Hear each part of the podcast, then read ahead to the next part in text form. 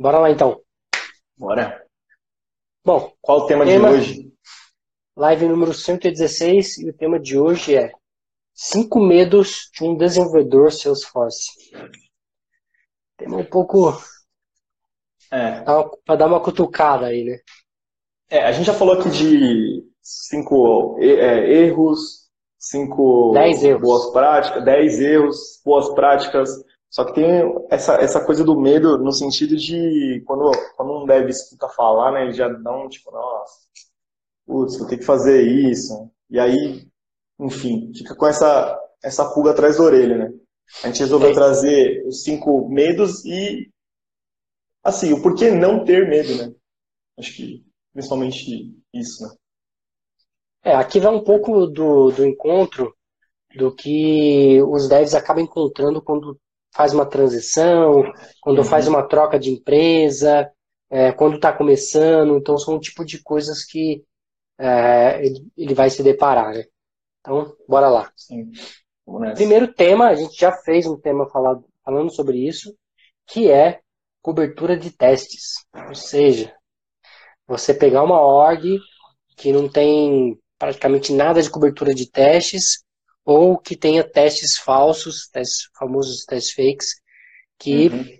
muitas vezes é a dor de cabeça do desenvolvedor. É, eu lembro que quando a gente falou de testes unitários, a gente já falou aqui mais de uma vez de testes unitários, mas é, um ponto que eu gosto muito de testes unitários, inclusive o Arthur, eu conheci o Arthur quando o Arthur estava fazendo testes unitários, é, eu acho que é uma boa, um, um bom start para quem está começando né? É, analisar código de outra pessoa.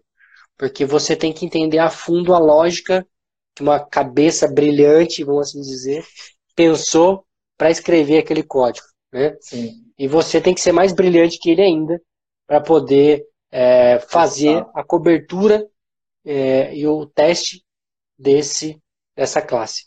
É, e por que, que aqui eu trouxe o termo cobertura de teste e não é, teste de classe, né?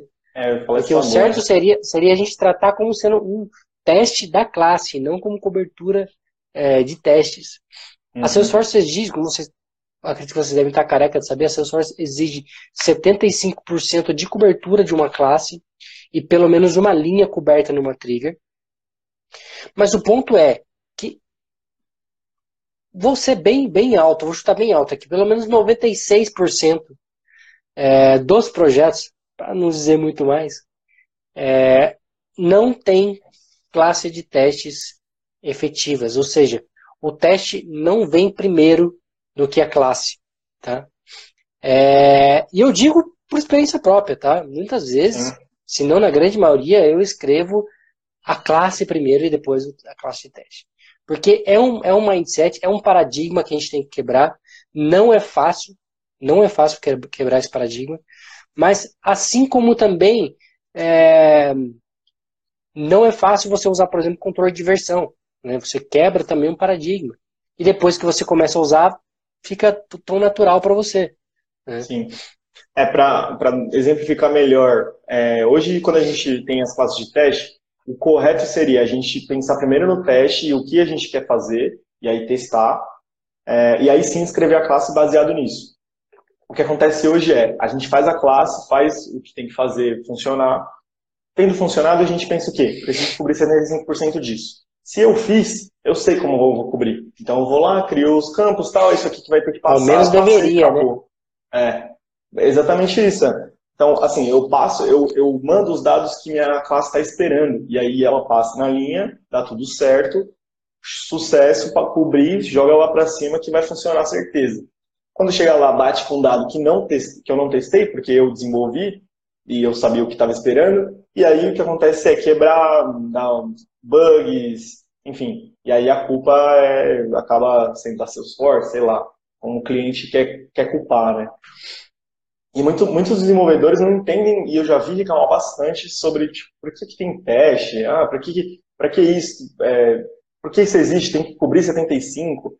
Isso é, assim, que nem limite. É uma coisa que a gente tem que conviver com isso porque é para uma performance melhor da, da plataforma. É justamente se você fazer da forma correta, o seu desenvolvimento, seu projeto não vai cair nesses bugs, portanto, você. Inclusive, é... inclusive, vou dar um spoiler aqui. Essa semana já está agendado já para sair a gravação, tanto no podcast quanto no YouTube, do, da live que a gente falou exclusivamente de testes, tá? Então vai sair, na, se não me engano, na quinta-feira. É, a, gente, a gente contratou uma pessoa para editar esses vídeos, né, que a gente faz aqui, a gente baixa.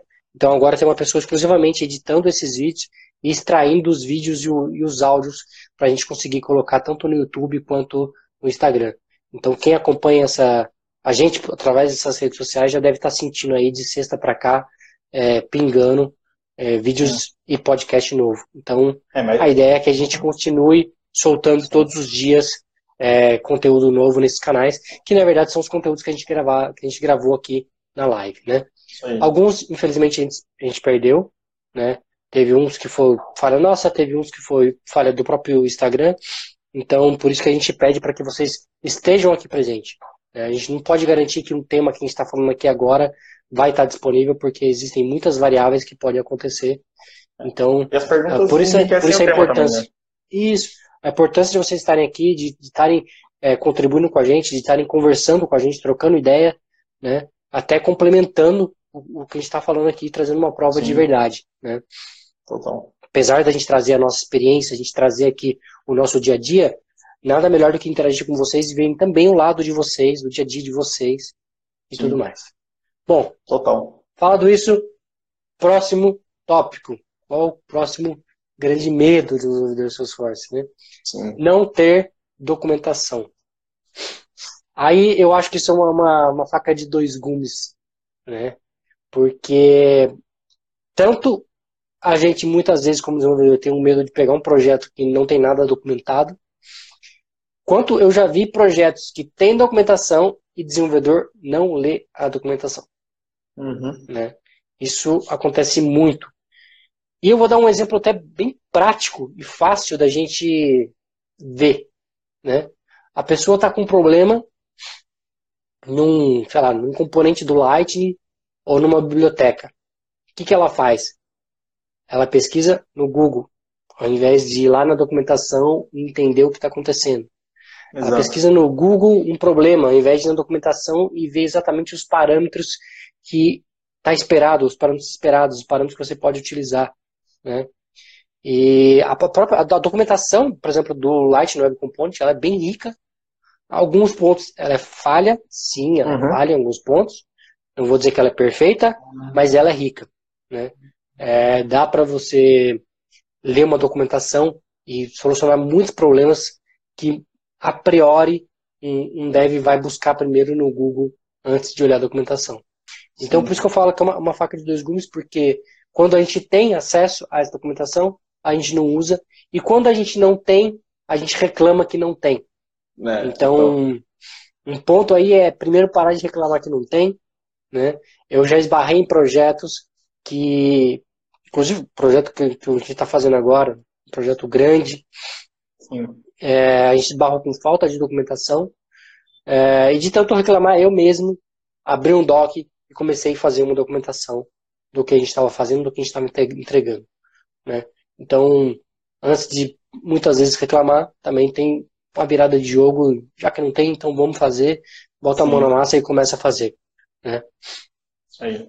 Algo a acrescentar? Não, exatamente isso. Próximo bastante reclama... a gente vê bastante reclamação de documentação, mas realmente, quando a gente tem a documentação, a gente não vai buscar. Então, é um ponto. O próximo tema é um tema polêmico, com certeza todo mundo já, já sofreu disso também. Pera é a famosa. É, pega aí.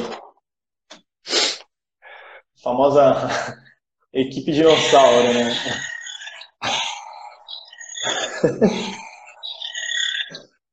Muitas vezes a gente tem. É. A gente tem um cara desse no time, né? Sim. Um cara que o bracinho é curto, é, não consegue coçar as costas. É. Muitas vezes ele não consegue sequer pesquisar no Google. Ou Sim. sequer abrir o link da documentação.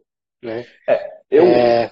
tenho para mim que assim isso é, isso acontece muito, com certeza, mas eu não acho que é um problema que tenha como você, como desenvolvedor, lutar contra. Porque o cara só está prejudicando ele mesmo.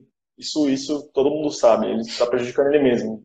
De não correr atrás, de não aprender, de não evoluir. Isso, eu, na minha opinião, isso sempre vai ser cobrado, alguma hora vai ser cobrado. E isso não vai funcionar durante muito tempo. Mas, o que, o que eu faço nesses casos é pegar e fazer, cara, e não esperar nada dessa pessoa. Porque se, se você já sabe que vai passar por isso, você vai passar a coisa para justamente ter que reclamar e tudo mais. Então, eu já evito não passando. É, eu acho que o melhor cenário, né, quando a gente encontra um bracinho no time, é, e eu vou dizer para vocês que 90% das vezes a gente vai encontrar bracinho no time, né? Às vezes em posições inferiores, às vezes em posições iguais, às vezes em uhum. posições superiores, tá? É, isso, isso é normal, mas eu acho que nesse ponto, vou falar como eu faço. Dê o seu melhor. Dê o seu melhor. Não importa se tem alguém vendo, se tem alguém olhando para o desempenho do, do time, dê o seu melhor. Por quê? Mais cedo ou mais tarde, o seu melhor vai se destacar e as máscaras vão cair e de repente, como o Arthur falou, muitas vezes você não pode fazer nada, né? Muitas vezes você não tem o poder de demitir essa pessoa. Mas se você conseguir mostrar para alguém, para o superior, para o seu chefe, para o VP, para o diretor, de que uhum. tem uma, uma né, que é um profissional, que tem uma coisa ali que tá, tá errada, é, pode ser algo que você corrige com o tempo, né? Então, e como o Arthur falou, às vezes não adianta a gente tentar bater de frente, a gente tentar mudar as pessoas. É, porque... muitas vezes, muitas vezes a gente vai encontrar esse profissional e ele vai ter, sei lá, as costas quentes, alguma coisa do tipo. É, e é. Isso, isso é normal. Infelizmente, não, eu não queria que fosse normal, mas é normal. Então, acho que o, o melhor a se fazer é olhar só para si mesmo e não ficar olhando para o próximo, porque se você olha que ele não está trabalhando, ele não vai querer trabalhar porque ele não trabalha, vai estar tá sendo uma atitude totalmente errada e isso não, isso não vai somar para você, só vai prejudicar mais e a pessoa vai se auto prejudicar, né? Então é, por todas as empresas que eu passei, tinha um, um T-Rex ali. É, infelizmente, como eu falei, né? A gente vai encontrar esses caras no meio do caminho. E o melhor jeito de evitar conflito com esses caras é dando o seu melhor, cara. É. Beleza? Bom, é, próximo. Quarto. Também, também é algo é, muito é. comum no dia a dia, que é gerente de projeto. A palavra é forte, mas eu vou dizer inútil. Né? Eu já trombei com vários gerentes de projetos inúteis. Não estou querendo dizer que você não precisa ter um gerente de projeto. Eu acho que sim, você deve ter, mas na minha visão é um papel que está fadado a sumir do mapa, né? Mais cedo, eu acho que é questão de, de alguns anos aí para o mercado se adaptar é, e assim como a gente hoje olha para o home office como um, um, não, não mais como um benefício, é, para o funcionário, mas como benefício para a empresa, como benefício para o projeto, como benefício para o time, eu acho que um dia a, a nova geração vai olhar e vai falar, não, realmente gerente de projeto... Não faz sentido, né? Não faz sentido. Para mim, gerente de projeto é coisa da, da geração passada, que da TI velha. sente, da TI velha, que sente essa necessidade do gerente de projeto ali no escritório todos os dias, fazendo é, fazendo status report. status report, fazendo planilha de Excel, fazendo é, PPT bonito e não razão, agregando nada. É, a razão por isso é, assim, no, no modo cascata, é, faz sentido porque, porque é necessário que alguém ali esteja fazendo realmente um status report, porque o, o cascata você vai, começo do projeto, documentação, final do projeto entrega. No meio disso, se perde um tempo e pode ser que o desenvolvimento corra por vários lados e no final não encontre o, o resultado final. Por isso, é sim necessário, acho que no método cascata, um gerente de projeto. Mas quando a gente vai para o Agile e, e, coloca bem o, o, método bem feito, um deles, planning, é, review, tudo certo, fica todo mundo sempre na mesma página, inclusive o cliente. Então, acaba que, me corrija se eu estiver errado, o PO da empresa acaba sendo meio que o gerente de projeto, entre aspas. Porque ele vai ter todo o projeto, ele vai passar para a empresa e o time vai continuar fazendo. Se ele tiver alguma dúvida, ele fala com o time, ou com o líder técnico, ou com o arquiteto. Se ele não tiver dúvida, segue o baile. E às vezes ele vai ele vai resolvendo os conflitos. Então, realmente esse papel, quando você vai para o método Agile, não faz muito sentido. É um cara que senta e escuta. Acabou. É, eu já tive cenários onde o gerente de projeto escrevia um e-mail, mandava para validar o e-mail e ele dava o meu, ele tinha o meu ok ele disparava um e-mail. Ele fazia um status report, ele mandava para validar o status report e depois é, disparava o status report. Ou seja, um cara que teoricamente estava no nível acima de mim parecia que era meu estagiário porque ele simplesmente escrevia os e-mails, escrevia os PPTs, escrevia e esperava pelo meu aval. É... Concordo com o que a Lilia falou ali, né? Tipo, PMP tá triste, mas ela tá evoluindo. Eu acho que tem que ser isso mesmo. Tem que evoluir, tem que, se ainda está trabalhando com um projeto cascata, tentar migrar o time para um projeto agile, tentar fazer, você fazer um papel aí de, é, de Scrum Master, de repente, de um é. PO, assumir outras frentes. É, é triste, mas essa é a minha visão, tá? Não, tô, é, não sou dono da verdade. É, não na minha visão. Acontecer. É, é, que eu, a minha visão é que gerente de projeto de projeto cascata tá com os dias contados, assim como a gente, a gente já fez um, um podcast que falou, desculpa, uma live aqui falando sobre é, cascata versus agile, e a gente uhum. já tocou nesse ponto justamente. Então, é. Inclusive o próximo tema vem muito de encontro com o que a gente acabou de falar aqui, o nosso último medo, né, que é de deploy de projetos usando modelo cascata. Por que, que o, o deploy de um projeto usando modelo cascata é o pesadelo? Né? Aí não é nem medo, já é um pesadelo, pesadelo dos desenvolvedores. Né? Porque geralmente você tem um canhão. Né? O, seu, o seu deploy é algo enorme. Você não faz algo é, com pequenas entregas. Você faz algo que a entrega é algo gigantesco. Né? É. Qual é a chance falando, disso é, dar erro? Qual é a uma, chance disso dar problema? Falando de uma empresa, né? Vamos supor que o cliente tem uma empresa desenvolvendo. Agora, quando você vai para o cenário real, que são três, duas consultorias, fazendo dois projetos cascata e jogando isso junto, é um caos total. Exatamente, exatamente. É um caos então, total. É...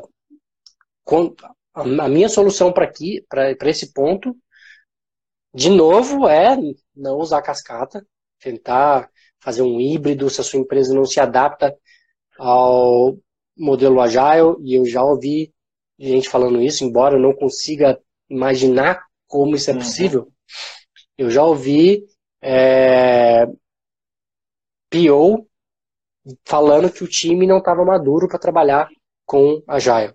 Né? Então, eu, é algo que para mim é inconcebível, mas eu não sei se também é aquele tipo de coisa do quando você viu, você não consegue desver, sabe? É, uma vez que você vivenciou aquilo, você não consegue mais vivenciar de outra é, forma. Sim, faz, faz sentido. O, a, a, como você falou, a gente já falou sobre Agile versus Cascata, e né, também a gente tocou nesse ponto, na, nesse, é, assunto. A, a Lilia trouxe um ponto importante aqui, ó. A administração pública é difícil, realmente. É, mas aí eu acho que vem, vem por parte da velha TI, como a gente falou agora há é. pouco, das pessoas que, que estão lá, geralmente são pessoas é, que. Perfil mais. Sinto dizer, mas não estão evoluindo. Né? É. é a triste realidade, a triste realidade. É, isso vai demorar para chegar, sim, lá, mas eu acredito que vai chegar, porque não tem como. Hoje perde-se perde muito com, com cascata, tanto como usando papéis que não são tão necessários, quanto no deploy, é, fazendo, sei lá, time de desenvolvimento ficar uma semana inteira fazendo um deploy, ou chega no, no final do projeto, aquilo não é mais usual e aí você tem que mudar um monte de coisa no projeto. Isso, para mim, também não faz sentido nenhum de, de você seguir. É nítido o, o benefício com o método Agile, então sei lá, talvez, talvez o que a gente vai escutar quando propor é exatamente isso. O time não está maduro para usar, mas é uma coisa que, que não tem como, né? Também. Sim. Mas é isso aí. Cara, outro medo que eu. E aí a gente vai tocar num, num, num assunto que a gente já falou demais já. Mas só brevemente. Outro medo que eu vejo bastante em desenvolvedor é inglês. Tem é, que falar inglês. É, a galera, um monte de gente pergunta mesmo se com, ah, preciso falar inglês para tirar certificação ou é, para desenvolvimento é necessário inglês e tudo mais. A, vou repetir a resposta que a gente sempre deu. Para certificação você tem que entender, basicamente, ler, entender e conseguir responder.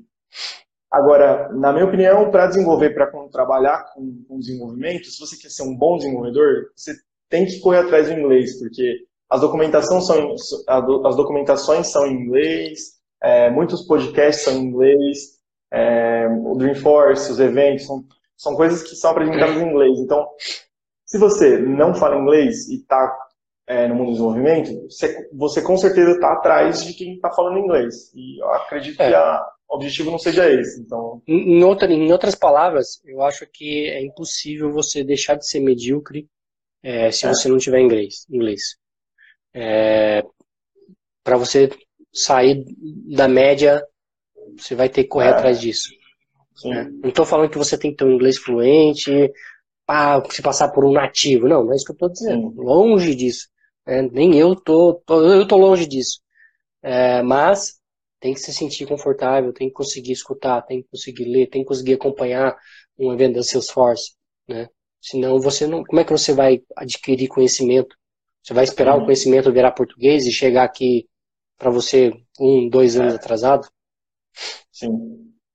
Bom, vamos lá responder algumas Sim. perguntas aqui, só para a gente fechar. Vamos... Deixa eu voltar aqui que eu já pino elas. A gente teve três perguntas, duas perguntas. A Lilian falou, já tem certificação de Scrum e PO. Bom, muito bom. E a próxima é de admin. Parabéns. Isso aí. Segue porque algumas equipes devem ser contratadas. Aqui, uma pergunta do André. É, vocês já trabalharam em projetos com grande complexidade e quantidade de pessoas com framework safe? O que deu certo, o que deu errado? Cara, eu nunca trabalhei com framework safe. É, já trabalhei com time, times pequenos, com Scrum, e com times grandes com Scrum. Agora estou num time médio. É, mas a gente nunca precisou, nunca precisou fazer um scale dentro uhum. do Agile, né? É, mas eu acho que isso está por vir. É, dando, é, é uma maturidade que, que, vai chegar, né? Vai chegar. É, o nosso time vai crescer muito o ano que vem. Então a gente vai ter que olhar para isso. Então provavelmente o ano que vem a gente vai ir falando sobre isso aqui. Tá? Mas nesse momento eu não tenho, não tenho muito a acrescentar, não infelizmente. É, com base em termos, eu vou aqui, mas vou mandar. Vocês acham que Salesforce teria uma maior penetração no mercado brasileiro se tivesse material em português BR? É... Difícil essa. Eu acho, falando aqui, eu acho que é meio. Não sei se é forte isso, mas eu acho que é meio que não não é válido. Hum, vamos, vamos colocar assim, não é interessante para Salesforce. Quer dizer, é interessante, mas não é uma prioridade eles fazerem material em português. Justamente porque você já, quando você coloca org em português, as traduções são péssimas. Não tem como você ligar uma coisa na outra. Então, eles já tentaram fazer uma prova em português, já, já teve essa prova em português, e eles resolveram tirar por reclamação de tradução. Uhum. É, então. É difícil você manter atualizado, é difícil você é, ter uma, uma, tradução fiel.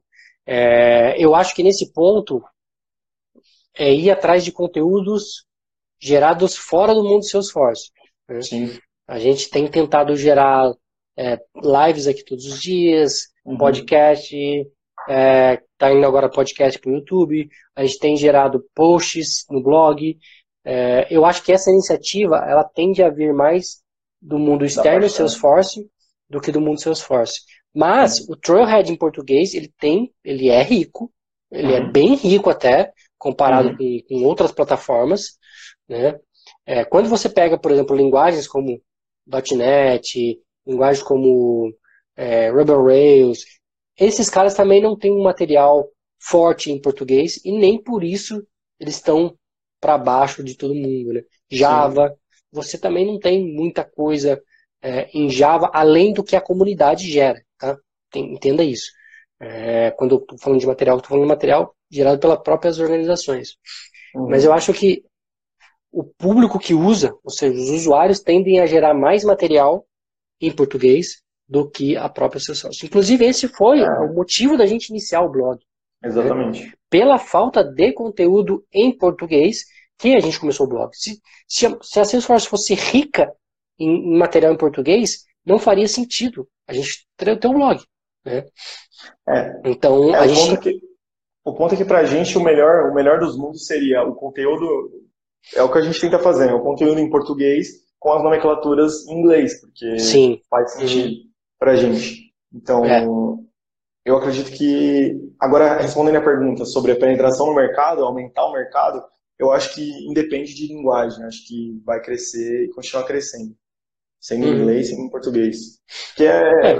E as pessoas vão acabar tendo que correr atrás do inglês para poder chegar lá. Na verdade, isso já acontece hoje, né? É, é justamente o cenário que a gente vê o Arthur trouxe aqui o, o, sexto, sexto tema aqui, que é a questão do é. inglês, é justamente isso. Né? É de pessoas que têm essa dificuldade e têm que correr atrás porque é, não consegue acesso a um conteúdo, não consegue participar de, de algum evento, webinário, etc. Né? É, não sei se é o seu caso, mas a dica nesse ponto para todo mundo é corre atrás de inglês. Né? Mesmo que seja um passinho por dia, mas vá correndo atrás, porque dificilmente você vai ter 100% do Truehead, por exemplo, traduzido para português. É. Porque são muitas beds novas constantemente. Então, não tem, eles não têm time para tudo isso. Né? É, um outro, um outro, ponto importante é, imagina que eles, eles estão numa crescente, né? O Dreamforce desse ano eu disse muito sobre, sobre isso. Então, qual foi, qual foi uma das novidades mais impactantes? O Einstein Voice. O Einstein Voice só fala inglês. E para ele falar português ainda vai um tempão. Então, eu acho que. É, se o produto chegar no mercado, é. já vai demorar uns dois anos, vamos, vamos, dizer aí. O produto chegar no mercado. E quando chegar, para ele a falar o nosso idioma, já vai mais aí uns dois anos. Sim, eu acho que se eles fossem priorizar a questão, a questão da linguagem, eles vão priorizar nos produtos, não no, no material em si, acredito eu. Ó, em 2005, a primeira versão do Penbook foi traduzida pelo povo de Minas. Hoje existe a versão em português lançada simultaneamente. Imagino que em algum momento isso vai passar para Salesforce. Salesforce, o Carlos mandou, Salesforce.org vai lançar material de arquiteto em português. Ó, tá aí uma boa dica. Show. É, é, então, tem, ela falou que ela tem muita, ela vê muita gente penando mesmo. Então, a gente também vê muita gente penando. É, é uma triste realidade, mas acho que ainda vai um tempo até Sim. ela passar. Se ela vai passar, eu acho que não passa. É. Mas quem trabalha com tecnologia, principalmente Salesforce, você está imersido em inglês todos os dias. É, Cleito, mais ou menos, né? Mais ou menos. Eu acho que assim, a gente acaba esbarrando no inglês. Muitas vezes as pessoas esbarram, naquele chamado inglês técnico. Ah, eu consigo ler, eu consigo fazer alguma coisa, mas na verdade dá um botão direito e dá um traduzir no Google. É... Mas se precisa fazer um call com a Salesforce para falar de um problema técnico, já não consegue e tudo mais. É... As pessoas que eu vejo que têm dificuldade com o inglês, pelo menos que eu via que tinham dificuldade com o inglês há um ano atrás, acho que a grande maioria delas continua tendo problema com o inglês. Né? Sim. Então, também, se não fizer nada, nada vai mudar. É. é ela falou que o, o BNF falou bastante do, do Brasil na entrevista. Com certeza o Brasil é, é um dos, dos focos para seus forces, né? No gráfico ainda mostrou um volume lá de, de demandas e tudo mais. E o Brasil é um, é um dos, dos grandes nisso. A questão é mais no trabalho que eles, que eles vão ter e exatamente na experiência que tiveram com a certificação. Eu acho que alguns materiais, como o Carlos falou aqui, que, que estão para sair, sim, vai sair em português, mas eu acredito que é muita coisa Salesforce. Então, é, é se, a gente, se a gente parar para imaginar, por exemplo, agora, o, o, o novo Trailhead Live, que está tendo é. conteúdos em vídeos, e esses conteúdos, eu diria que a grande maioria deles vão estar em inglês. Né? É, é, é possível que saia conteúdos em português também, Sim. o que ajuda bastante. E, a, e, acredito que seja até uma das ideias, você produzir, sei lá, nós como brasileiros, produzir conteúdo em português também, para quem é brasileiro, é, mas a maioria vai ser em inglês. Então imagina que você tem lá uma, uma gama de 50 vídeos para assistir, só que dois são em português. Você vai ficar para trás das pessoas que podem assistir os 50 e tirar um aprendizado disso. Então eu acho que inglês é, é melhor a gente correr atrás do inglês do que a gente ficar esperando algo em português. De qualquer plataforma. É. Beleza, pessoal? Então, fechamos por hoje. É, amanhã já temos tema. Como alguns já sabem, não, não vou fazer suspense. Amanhã a, a Salesforce divulgou recentemente um assessment para você ter direito a fazer a prova é, Dev 1 Beta.